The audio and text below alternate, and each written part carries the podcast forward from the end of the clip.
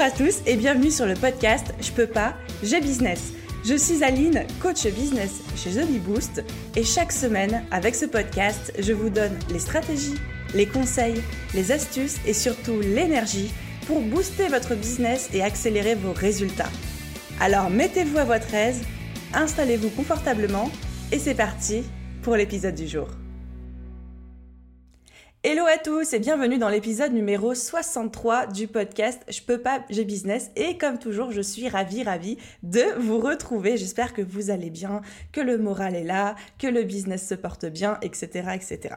Alors, dans l'épisode d'aujourd'hui, on va aborder un sujet qui m'a été en fait beaucoup demandé ces derniers temps, à la fois de la part de mes coachés, puis de la part de certains abonnés, etc., qui, euh, qui m'en ont parlé. Et c'est vrai que je me suis rendu compte que c'est un sujet qui est très très peu abordé dans le monde de l'entrepreneuriat, qui est très peu abordé de façon de manière générale, je trouve, dans la vie, dans la société, et pourtant qui est ô combien important encore plus quand on est entrepreneur parce que vraiment ça peut avoir des grosses conséquences sur notre business et c'est quelque chose qu'on ne voit pas forcément venir. J'ai nommé évidemment la peur de réussir. Mais avant de commencer, un petit message à vous faire passer. Je sais que aujourd'hui vous êtes beaucoup à me dire que vous avez des objectifs, que vous avez un business, que euh, vous avez envie de développer votre projet, que vous avez envie d'atteindre vos objectifs de vie, etc. Mais que vous êtes un petit peu perdu, un petit peu paumé, que vous avez l'impression de vous éparpiller, de fournir beaucoup d'efforts pour pas beaucoup de résultats, que vous avez quelques clients mais mais c'est pas assez, vous n'êtes pas assez serein par rapport à ça. Et que vous auriez besoin d'être accompagné. Je reçois pas mal de demandes de coaching en individuel en ce moment. Or, malheureusement, pour ce mois d'avril et début mai, je suis au maximum de ma capacité en matière, euh, en matière de clients. Je ne peux pas prendre plus de personnes en individuel. Mais par contre, si vous avez vraiment besoin qu'on vous fournisse un plan d'action pas à pas, étape par étape, un fil rouge pour aller directement à l'essentiel, faire les choses dans le bon ordre et tout, ce que je peux vous proposer, c'est de rejoindre le coaching de groupe qui va bientôt débuter. On est début mai. Le lundi 1er juin 2020, j'ai ma seconde édition de mon coaching de groupe qui débute. Je vais prendre 16 personnes, je prends sous mon aile 16 entrepreneurs pendant 3 mois et je vais les accompagner pas à pas pour reprendre toutes les bases du business, retrouver de la clarté, voir quelles sont les meilleures stratégies pour vous aider à atteindre vos objectifs et en plus, comme vous êtes dans un petit groupe d'entrepreneurs qui vous ressemblent et avec moi en live deux fois par semaine, vous avez vraiment cette énergie de ce petit groupe, cette communauté, ce support, ce soutien, etc. Donc, si vous êtes intéressé par un coaching de groupe comme celui-ci, que c'est quelque chose qui vous fait envie et que vous vous retrouvez dans tout ce que je viens de vous dire, vous pouvez dès à présent me laisser votre candidature. Vous avez le lien directement en description de, euh, de cet épisode. Ou alors, si vous êtes sur le blog, vous avez le formulaire pour déposer votre candidature. Je précise que je vais étudier toutes les candidatures et que je vais m'efforcer de constituer le groupe le plus homogène possible. Donc, je ne peux pas encore dire qui, qui va être pris ou qui ne va pas être pris. Ça va vraiment dépendre du type de profil que je vais recevoir, mais dans tous les cas, vous allez avoir une réponse de ma part, que ce soit oui, que ce soit non, etc. Donc voilà, si ce coaching de groupe vous tente, ça démarre le 1er juin, ça va se terminer, euh, je crois, aux alentours du 20 août. C'est pendant trois mois, de live par semaine, et vous pouvez déposer votre candidature en suivant le lien qui est en description de ce podcast. Voilà pour mon petit message et euh, comment je peux vous aider, comment je propose de vous aider avec votre business actuellement. Et avant de plonger dans l'épisode du jour, comme d'habitude, ma petite dédicace. Alors aujourd'hui, je fais une dédicace à Élise qui m'a laissé un commentaire. Élise nous dit un contenu vraiment qualitatif au naturel avec Aline qui a une joie de vivre que j'adore. C'est une aide précieuse lorsqu'on souhaite développer son business et les podcasts sont vraiment enrichissants. Ils m'aident à réfléchir et à avancer. Merci. Bah écoute, merci à toi Élise. Ton commentaire me touche énormément, énormément, t'as pas idée. Et surtout, je, vais pas, te le cacher, j'ai sélectionné le commentaire d'Elise parce qu'elle l'a posté le jour de mon anniversaire sur Apple Podcast, donc ça m'a fait beaucoup rire. Je me suis dit que c'était euh, l'occasion ou jamais de lui faire cette dédicace. Bon, allez, assez parlé et attaquons le sujet du jour qui est la peur de réussite, aussi connue sous le nom de la meilleure manière de s'auto-saboter quand on est entrepreneur. Comme je vous disais, la peur de réussir, c'est quelque chose dont on parle vraiment très très peu, surtout dans l'entrepreneuriat, et c'est même quelque chose qui, peut-être que si vous m'écoutez, vous êtes en train de dire euh, quoi La peur de réussir? Enfin, non, moi j'ai la peur d'échouer, mais j'ai pas la peur de réussir, etc. Mais je vous jure que c'est quelque chose que j'observe beaucoup, beaucoup chez mes coachés et même autour de moi. À partir du moment où on commence à générer des premiers résultats, on commence à avoir mis en place des actions. Alors, qu'est-ce que c'est la peur de réussir en soi? Tout simplement, c'est, bah j'ai envie de dire le nom parle pour lui-même, mais c'est le fait en fait de vouloir réussir, mais en même temps de ne pas en avoir suffisamment envie ou d'en avoir peur. Et c'est une vraie dualité qui se crée à l'intérieur de nous, et c'est là aussi où c'est un petit peu pernicieux et où le bas blesse, c'est qu'à la fois on a envie de réussir et à la fois on fait tout pour ne pas réussir parce que, on verra plus tard, mais il y a beaucoup de peur qui rentre en jeu là-dedans. Et du coup, ça crée un vrai décalage entre ce qu'on veut dans notre tête, donc ce qui est dicté par notre envie de réussir, et en même temps il y a un décalage avec euh, les actions qu'on met en place qui sont dictées plutôt par notre peur de réussir et donc on tombe très très très facilement dans de l'auto-sabotage. Alors, à quoi c'est dû la peur de réussir? Il faut savoir que, de façon, de manière générale, vous l'avez compris, dans la vie, tout le monde a peur. Donc peur de perdre, peur de gagner, peur de se faire remarquer, peur de ne pas se faire remarquer, peur d'être aimé, peur de ne pas être aimé, peur de gagner, peur de gagner beaucoup d'argent, peur de ne gagner pas assez d'argent. Enfin voilà. Vous l'avez compris, l'être humain, dès qu'il sort de son équilibre, dès qu'il sort de son statu quo, il a peur. Et c'est quelque chose de tout à fait normal. C'est ça qu'il faut comprendre. C'est vraiment quelque chose de tout à fait normal, car c'est un, on va dire, un, biais cognitif de notre cerveau, c'est quelque chose d'ancestral qui est ancré en nous depuis l'époque préhistorique. C'est un mécanisme de défense de la part de notre cerveau. Quand notre cerveau sent qu'on quitte notre zone de confort, notre statu quo, notre zone d'équilibre, paf, il va envoyer des signaux de peur. Attention, on n'est plus dans la zone du connu, attention, si on n'est plus dans la zone du connu, c'est danger, danger, danger. Parce que la grotte, je la connais, mais en dehors de la grotte, il y a des tigres aux dents de sabre. Donc dès qu'on sort de la grotte, le cerveau, il se met, il se met en mode attention, tigre aux dents de sabre potentiellement en approche. Sauf qu'aujourd'hui, on est en 2020, les tigres aux dents de sabre ne courent pas les rues, mais notre cerveau ne s'est pas encore adapté. Il faut bien comprendre que l'évolution va tellement vite que notre cerveau fonctionne encore de manière préhistorique. D'où le fait que dès qu'on fait un truc qui nous fait quitter notre statu quo, ça génère un mécanisme de défense qui est la peur. Donc c'est normal d'avoir peur tout le temps, que ce soit à, grosse échelle ou à petite échelle. Alors, quelles sont les peurs qui sont touchées en fait avec la peur de réussir? Déjà, la première, c'est la peur du jugement, qui touche vraiment au manque de confiance en soi. En fait, pour nous réussir, c'est synonyme d'être le clou qui dépasse. Et être le clou qui dépasse sur une planche, eh ben, c'est le clou sur lequel on va taper avec le marteau. On n'a pas envie de se faire remarquer. On a peur du jugement des autres. On a vraiment peur d'être dans la lumière. On en a très envie et en même temps on en a extrêmement peur. Donc ça c'est la première chose. La deuxième peur qui intervient, c'est la peur du changement. Donc comme je te disais, on a peur de sortir de sa zone de confort. On a peur de sortir de ce qu'on connaît, de quelque chose de connu pour aller vers un autre connu qu'on idéalise, mais on n'est pas vraiment sûr de ce qu'on va trouver là-bas. Donc cette peur de changement. Il y a aussi une autre peur qui est touchée par la peur de réussir, c'est la peur de changer et de devenir quelqu'un d'autre.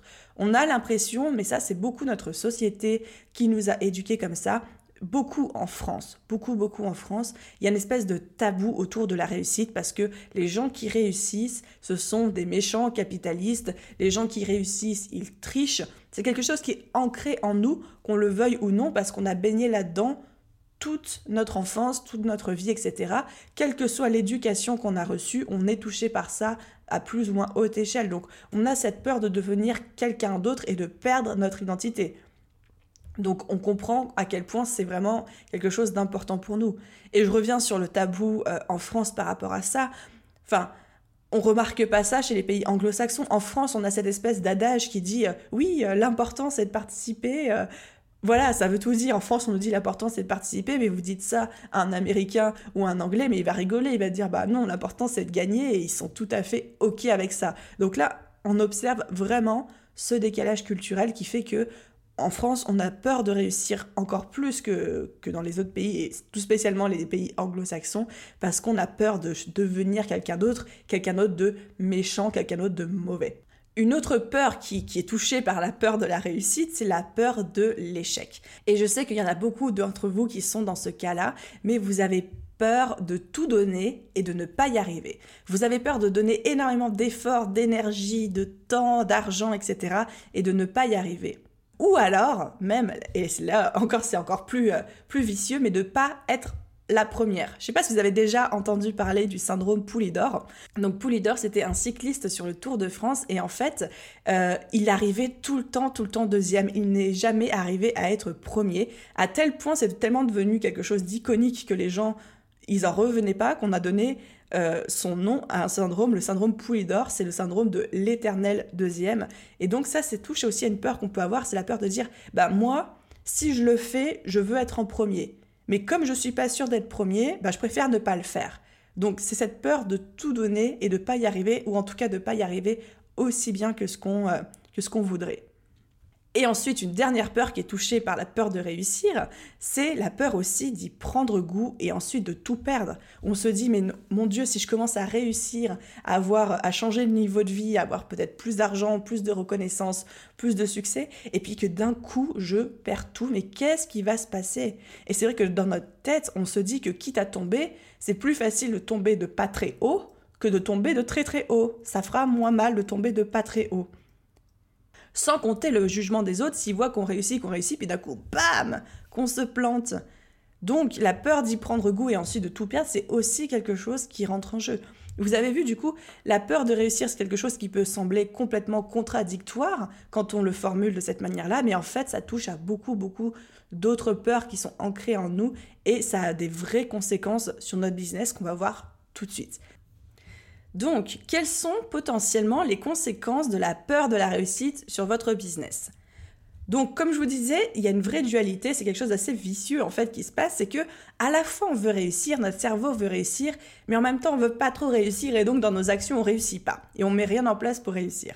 Du style, genre je veux, je veux réussir, mais bon, pas trop vite et pas trop fort parce que sinon ça va plus, tu vois. Donc c'est en même temps, et j'adore cette métaphore, c'est comme si vous essayez à la fois en même temps d'appuyer sur l'accélérateur et le frein de votre voiture. Vous voyez bien qu'on va pas aller très loin comme ça, mais en fait c'est exactement ça la peur de la réussite, c'est d'appuyer en même temps sur le frein et l'accélérateur. Donc, une des conséquences sur votre business, dans le pire des cas, c'est que ça vous paralyse, que vous n'osez plus avancer. Par exemple, tout votre business est prêt, vos offres, euh, votre accompagnement, vous êtes penché dessus, tout est au carré, mais vous ne voulez pas, vous évitez, vous procrastinez sur le fait de poster sur les réseaux sociaux le fait de vous faire connaître. Je veux dire, oh, ce, serait, serait trop bête maintenant de me faire connaître, hein, maintenant que tout est prêt. Euh, oh là là, j'ai surtout pas communiqué. Euh, imagine si je trouve des clients. Franchement, imagine. Le pire des cas. Deuxième conséquence sur votre business, ça me fait rire parce que en fait, je l'ai vécu moi cette peur de la réussite et le coup de j'ai tout préparé mais je refuse de communiquer sur mon projet parce que j'ai trop peur que ça prenne, tu vois, sur un malentendu ça pourrait prendre et on veut surtout pas. ça je le connais aussi. Deuxième conséquence possible sur votre business, c'est que ça vous ralentit dans votre progression. C'est-à-dire que vous allez vous mettre des bâtons dans les roues et que les choses ne vont pas aller aussi rapidement qu'elles pourraient le faire. Et c'est là qu'on parle d'auto-sabotage en fait. Vous allez commencer à procrastiner par peur de réussite. Vous n'allez pas avancer et vous allez procrastiner. Et vous savez, moi je dis toujours que la procrastination, elle est due à deux choses au choix. Soit vous procrastinez parce que vous avez un manque de vision, de clarté, de en quoi c'est important pour vous de faire cette tâche, soit vous procrastinez parce que vous avez peur. Et là, on est dans la procrastination par peur, par, par peur de réussir. Donc, quels sont les signes de l'auto-sabotage dans votre business? C'est par exemple, vous faites plein de trucs, vous êtes hyper occupé toute la journée, vos journées sont super bien remplies, mais vous faites l'autruche sur l'aspect principal de votre business, c'est-à-dire communiquer, communiquer sur votre projet, sur vos offres, sur vous, vous, vous faire connaître, etc. C'est bien de peaufiner ses tarifs et son site internet pendant des jours et des jours et des jours, mais c'est ce que j'appelle de la procrastination active et c'est aussi de la peur de la réussite. Mon Dieu, imagine si je commence à communiquer et que quelqu'un me contacte. Mais ce serait terrible, ce serait terrible. Un autre signe d'auto-sabotage dû à la peur de la réussite, c'est par exemple de mettre des tarifs trop bas. J'ai peur de réussir, j'ai peur de gagner beaucoup d'argent, donc évidemment il y a d'autres facteurs qui rentrent en jeu, comme le, sentiment de légitimité, euh, la confiance en soi, etc. Mais mettre des tarifs trop bas, c'est aussi un des symptômes de cette peur de réussite.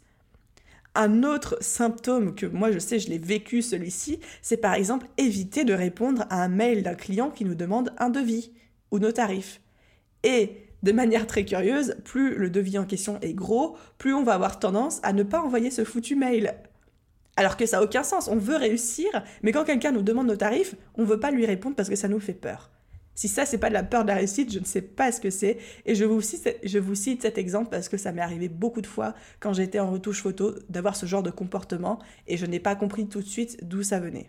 Donc, vous l'avez compris, la peur de la réussite, souvent, ça mène à des actions d'auto-sabotage sur votre business qui peuvent avoir des conséquences plus ou moins importantes. Et c'est vrai que je conclurai cette partie euh, par cette phrase, mais que rêver, c'est facile. Rêver, c'est facile, mais assumer suffisamment ses rêves pour les réaliser, c'est une autre paire de manches. Alors, comment est-ce qu'on peut faire pour travailler sur sa peur de réussir? Parce que peut-être que maintenant vous vous dites, ok, c'est bon, allez, j'ai compris, euh, je pense que je suis un peu ou beaucoup atteinte de cette peur de réussir, j'en avais pas conscience, mais comment je fais? Dis-moi comment je m'en sors. bon, comme je vous le disais déjà, c'est pas grave. C'est pas grave, tout le monde a peur de réussir dans la vie. Moi, la première, moi aussi, des fois, je rencontre des blocages, etc. Je les travaille quand c'est le cas. Mais voilà, comme je dis, on a tous peur dès qu'on nous sort d'un statu quo. Et même encore aujourd'hui, vous allez progresser. Mais à chaque niveau palier de progression que vous atteignez, il y a un nouveau statu quo qui va s'installer. Et ce nouveau statu quo va devenir votre nouveau référent. Et donc, du coup, dès qu'il va falloir passer au palier suivant, de nouveau, ça va être une situation inconfortable et de nouveau, ça va être une situation de peur de votre part. Donc, dans notre vie, tout le monde a peur et surtout, nous aurons peur toute notre vie. Enfin, quand je dis peur, c'est avec des grands guillemets, évidemment, mais c'est pas quelque chose dont on se débarrasse une bonne fois pour toutes. C'est un cercle qui se répète sans fin et c'est quelque chose qui. C'est un passage obligatoire en fait pour qui veut progresser, s'améliorer et plus vos ambitions et vos rêves vont être élevés, et, franchement je vous le souhaite, mais plus ils seront élevés, plus la peur de réussir va se manifester de manière régulière pour vous. Et du coup, pour travailler sur sa peur de réussir, déjà je pense que la première chose à mettre en place, c'est changer le rapport, la vision qu'on a de cette peur. D'arrêter de, considérer ça comme quelque chose de négatif, d'handicapant, qui nous dessert au quotidien. J'aime beaucoup la citation de André Gide qui dit La peur n'est pas l'ennemi, attendre de ne plus avoir peur l'est. Donc je répète, la peur n'est pas l'ennemi, attendre de ne plus avoir peur l'est. Donc ce qu'elle nous dit, cette citation, c'est que vraiment, la peur, c'est juste un signal de notre cerveau. Mais c'est l'action qu'on met en place suite à ce signal, c'est-à-dire attendre de ne plus avoir peur, qui pose problème. Parce que si on attend de ne plus avoir peur, on ne passera jamais, jamais à l'action et on ne rentrera jamais dans nos zones de progression, dans notre zone d'excellence, dans notre zone de réussite, etc. Parce que la peur, comme je vous le disais tout à l'heure, à la fois, en fait, c'est juste notre cerveau qui nous avertit qu'on sort de notre zone de confort. C'est un signal. Il n'est pas positif, il n'est pas négatif, c'est un signal qui est complètement neutre. Et euh, il n'y a pas très longtemps, j'ai lu le livre de Marie Forleo, Everything is Figuratable, je le dis avec mon magnifique accent anglais, et elle nous partage cette idée que j'ai trouvée très très intéressante qui dit que et si la peur, la sensation de peur, c'était quelque chose qui était mal interprété et qu'au contraire c'était le signal qu'on doit le faire Est-ce que si on a peur face à quelque chose, face à une action, ce serait pas plutôt cette peur le signal que c'est la bonne chose à faire, la bonne action à mettre en place? Que c'est pas parce que ça génère une sensation négative en nous parce que c'est pour ça, en fait, qu'on n'avance pas quand on a peur. C'est parce que la sensation est négative. Mais le signal en soi est neutre. C'est juste un signal électrique dans notre cerveau. Et donc, si plutôt que d'en faire quelque chose qui nous bloque, on n'en ferait pas plutôt une espèce de boussole, de GPS qui nous aide à nous dire Ah bah tiens, si cette action nous fait peur, c'est parce que je dois la faire, c'est le bon truc à faire, parce que ça va me faire sortir de ma zone de confort, parce que ça va me mettre en situation d'évolution, de progrès, d'épanouissement, etc. Donc l'idée de Marie Forleo, c'était vraiment de dire, je pense que la peur est mal interprétée, la peur n'est pas un signal de notre cerveau qui dit qu'on doit stopper, mais c'est un signal de notre cerveau qui doit dire, vas-y, c'est la bonne direction à prendre. Et même si ce signal est très fort et qu'il n'est pas forcément perçu, on ne le ressent pas forcément comme une émotion positive, c'est le signal qui dit vas-y, fonce, c'est ça la bonne voie pour toi et c'est pour ça que tu as peur. Donc travailler sur soi et sur son rapport à la peur, c'est déjà une très grosse première étape. Moi, ce que j'aime bien faire aussi quand je me retrouve face à une action qui me fait extrêmement peur ou où je sens que je procrastine dessus parce que tu comprends, ce serait beaucoup trop bête que ça réussisse, tu vois. Ce que je fais, c'est que j'aime bien écrire. Je prends une feuille de papier et d'un côté, j'écris le pire scénario. Le pire scénario qui peut se produire et de l'autre côté, j'écris le meilleur scénario. Et sous le pire scénario, j'écris qu'est-ce que je ferais si ce scénario devait se produire? Comment je réagirais? C'est quoi le plan B? Et sous le meilleur scénario, j'écris comment je me sentirais si ce meilleur scénario devait arriver? Un exemple très simple, récemment j'ai fait appel à quelqu'un, à mon bras droit, pour venir m'épauler dans mon business à hauteur de 20 heures par mois parce que je ne m'en sortais plus toute seule. Sauf que 20 heures par mois, payer quelqu'un en freelance, ça coûte de l'argent. Ça coûte de l'argent, de l'argent qu'on n'a pas forcément, ou de l'argent qui en tout cas va faire un trou dans la trésorerie. Et c'est une décision que j'ai commencé à beaucoup procrastiner. Et je pense que j'étais à la fois bah, un peu dans la peur de l'échec par rapport à ça, la peur que ça fonctionne pas, et potentiellement un peu dans la peur de réussir. Du coup, ce que j'ai fait, c'est que j'ai fait cet exercice et j'ai écrit le pire scénario. Le pire scénario, et si ça marche pas? Ben, je me suis dit, ok, si ça marche pas et si vraiment dans trois mois ma trésorerie descend et que ça se passe pas bien du tout et que la manière dont la personne travaille ne me convient pas et que c'est n'importe quoi, ben j'arrête. J'arrête et je reprends tout sur mes épaules et je trie mon planning, j'enlève des tâches de manière à pouvoir tout reprendre moi-même jusqu'à ce que je me refasse une petite trésorerie et ensuite soit je redélèguerai de nouveau à quelqu'un d'autre, soit je vois moi ma manière de travailler, mais dans tous les cas, je vais m'en sortir. Et si je devais même aller encore plus dans le pire scénario, le pire scénario, c'est que cette personne travaille très mal et qu'elle fait des grosses erreurs et qu'elle met mon business à risque et que je sois obligée de fermer mon business et que je me retrouve sans rien, sans business, presque à la rue. Qu'est-ce que je ferais dans ce cas-là? Eh bien, je retrouverai un emploi salarié, je retournerai être caissière ou que sais-je, le temps de me refaire une santé financière, le temps de retomber sur mes pattes et ensuite je redémarrerai mon nouveau business. C'était ça mon pire, pire scénario. Évidemment, le taux de probabilité qu'il se produise est quand même assez bas, mais rien que le fait de l'écrire et de prévoir ma réaction devant ce pire scénario m'a vraiment beaucoup aidé. Et sous le meilleur scénario, je me disais, voilà, si j'ai quelqu'un pour m'aider, je vais pouvoir me décharger de ça et du coup consacrer plus de temps à ça, où je sais que c'est vraiment ça ma zone de génie et ça dans lequel je peux vraiment faire une différence et ça me donnerait plus de temps à consacrer à mes coachés et plus de qualité dans mes accompagnements, etc. Donc, travailler sur soi, c'est vraiment le premier cap, le premier pas pour euh, vaincre, en tout cas provisoirement, parce qu'on a vu que ça revenait quand même, sa peur de réussir. Une deuxième manière de le faire qui va vous aider à avoir des résultats beaucoup plus rapidement, c'est de faire appel à un coach. Un coach de vie, un coach business, etc. À condition qu'il soit formé pour vous accompagner sur ce genre de blocage. Alors, c'est vrai que je le dis pas souvent de faire appel à un coach, etc., machin truc, parce que moi je suis très adepte, vous me, vous me connaissez, je suis très adepte du fais-le toi-même. Je suis très adepte du tu passes à l'action et puis tu fais appel à des gens que si ça bloque vraiment. Sauf que je pense que euh, ça peut vraiment vous aider dans ce cas-ci de faire appel à un coach, comme pour d'ailleurs n'importe quel gros blocage, n'importe quelle croyance limitante, mais avoir le point de vue extérieur de quelqu'un qui soit formé à vous accompagner sur ce genre d'obstacles, qui puisse vous aider à débloquer la situation beaucoup plus rapidement que si vous essayez de vous y prendre par vous-même, des fois je pense que c'est un... Enfin, ce n'est pas je pense et je suis sûre que c'est un investissement qui vaut carrément le coup en termes de temps que vous allez récupérer derrière. Et pour ceux qui n'ont pas les moyens de faire appel à un coach ou pas l'envie pour le moment, j'ai deux questions de coaching, des vraies questions de coaching que je m'applique souvent à moi-même ou que je pose souvent à mes coachés. Et je vais vous les donner pour déjà vous aider à entamer des pistes de réflexion et des pistes de prise de conscience. Donc, je vous invite à vous poser maintenant avec papier, stylo, ou alors si vous êtes en train de faire autre chose et que vous ne pouvez pas le faire ou ne souhaitez pas le faire, à réécouter ces questions plus tard, mais de vous poser et de vraiment, très honnêtement, avec vous-même, vous poser les questions suivantes. La première, c'est de se dire, est-ce que réussir ferait forcément de toi quelqu'un de différent? Est-ce que réussir ferait forcément de toi quelqu'un de différent? Et si oui, en quoi? Est-ce que ce serait positif ou négatif? Et ensuite, la deuxième question à se poser, qui est extrêmement puissante aussi, moi qui marche à tous les coups sur moi, si vous sentez que vous êtes dans un process d'auto-sabotage qui est dû à cette peur de réussir, la question que je me pose à chaque fois, c'est la Aline de dans 10 ans. Imagine-toi dans 10 ans où tu as atteint tes objectifs, les résultats que tu t'étais fixés, etc. La Aline de dans 10 ans, qu'est-ce qu'elle te dirait? Quel message est-ce qu'elle te ferait passer? Et le fait de me poser cette question, qu'est-ce que la moi de dans 10 ans, elle dirait à la moi d'aujourd'hui Boum Moi, à chaque fois, ça m'aide à débloquer des situations. C'est comme ça que j'ai débloqué la situation pour recruter mon bras droit.